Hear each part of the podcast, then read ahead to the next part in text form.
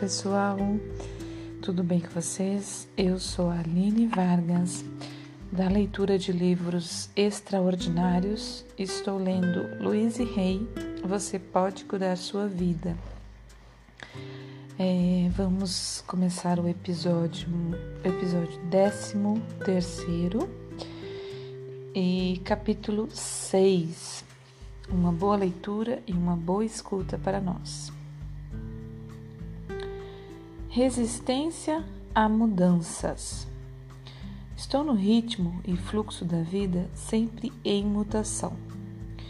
A percepção é o primeiro passo na cura ou mudança. Quando temos algum padrão profundamente inserido em nós, primeiro precisamos percebê-lo, para então curarmos a condição. Poderemos talvez começar mencionando o problema, queixando-nos queixando dele ou vendo em outras pessoas. De alguma forma, ele sobe à superfície de nossa atenção e passaremos a nos relacionar com ele. Muitas vezes atraímos um professor, um amigo, uma aula ou um seminário ou um livro que nos desperta para novos meios de se abordar a dissolução do problema. Meu despertar começou com uma observação ocasional de uma amiga que fora informada a respeito de uma determinada reunião. Ela não se interessou, mas algo dentro de mim reagiu e eu fui. Essa primeira reunião foi o primeiro passo do meu caminho de descoberta, mas só vim a reconhecer meu, seu significado algum tempo depois. Frequentemente, nossa reação a essa primeira etapa é pensar que a abordagem é tola ou não faz nenhum sentido.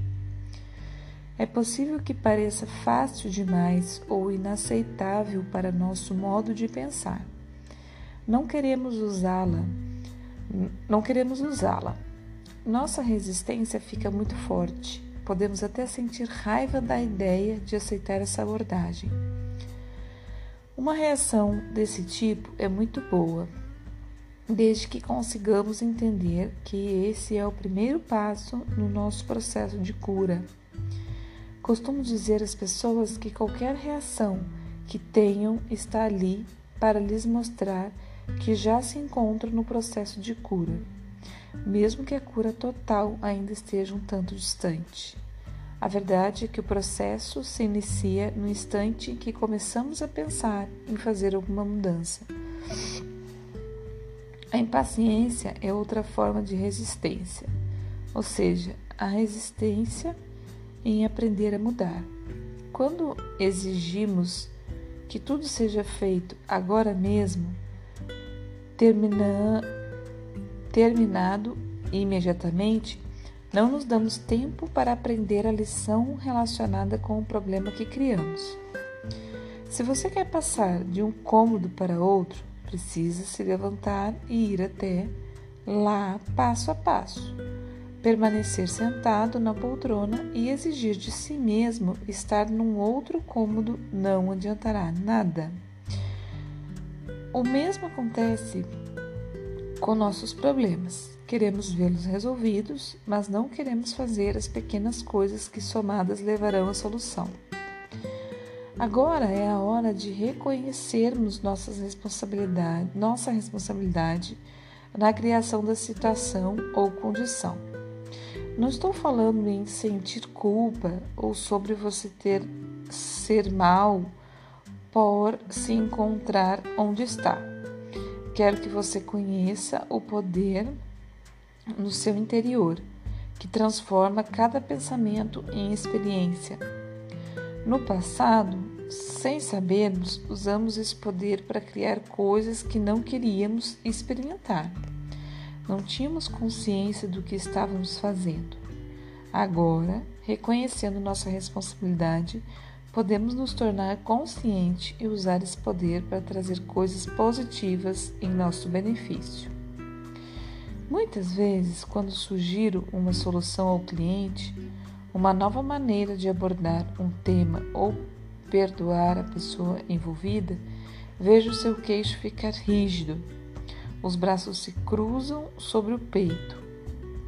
As, mãos até, as, as mãos até se fecham. A resistência está emergindo. Então sei que atingimos exatamente o que precisa ser mudado. Todos temos lições a aprender. O que nos parece mais difícil em nossa vida são apenas as lições que escolhemos para nós mesmos. Se tudo nos é fácil, então não existe lições, só coisas que já sabemos. As lições podem ser aprendidas através da percepção.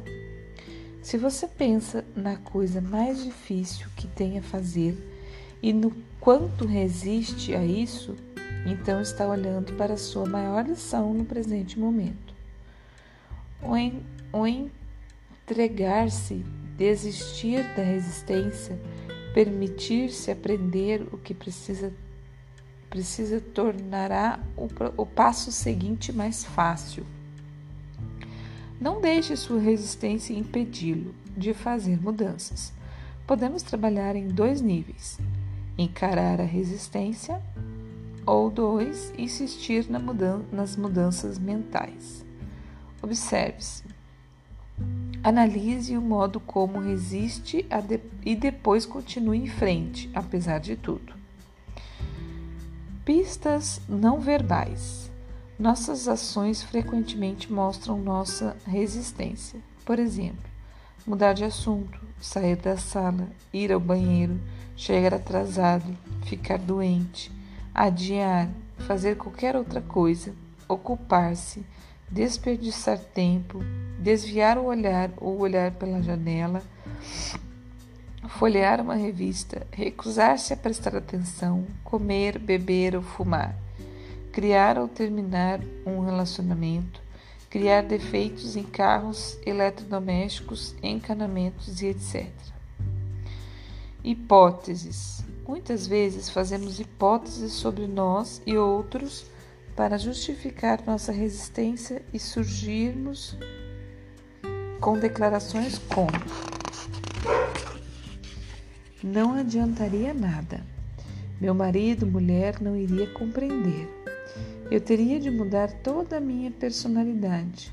Só gente louca vai a, a psiquiatras. Eles não conseguiriam me ajudar com o meu problema. Eles não saberiam lidar com minha raiva. Meu caso é diferente. Não quero incomodar ninguém. Vai passar sozinho. Ninguém consegue. Crenças.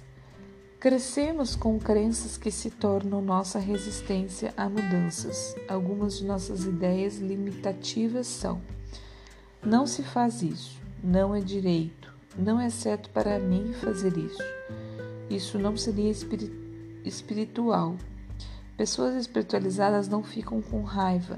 Homens e mulheres não fazem isso. Minha família nunca fez nada parecido. O amor não é para mim. Isso é bobo demais.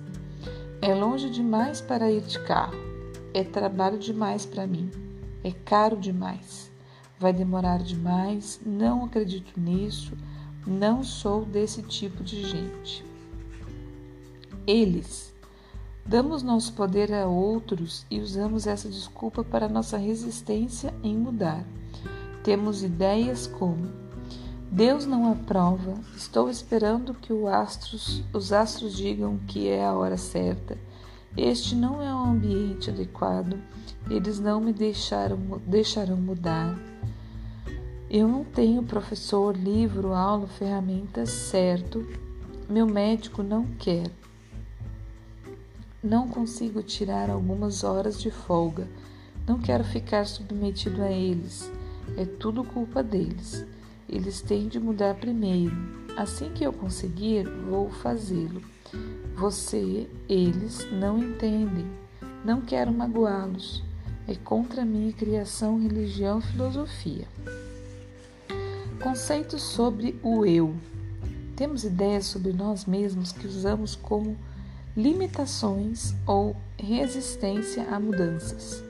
Somos velhos demais, jovens demais, altos demais, baixos demais, gordos demais, magros demais, preguiçosos demais, fortes demais, fracos demais, burros demais, inteligentes demais, pobres demais, indignos demais, vivo, desculpa, frívolos demais, sérios demais, emperrados demais. Talvez tudo simplesmente seja demais. Então chegamos aqui, gente, na metade do capítulo 6, né? Na verdade, bem adiantado aqui. Deixa eu ver quantos mais tem. É, capítulo 6 é grande, então a gente vai ainda mais alguns episódios nele. Certo, meus amores? Bom dia, boa tarde ou boa noite. Hoje é sábado, então amanhã não terá episódio para quem está acompanhando, tá? Um grande beijo, um grande abraço, um grande fim de semana, que Deus nos abençoe. Até a próxima.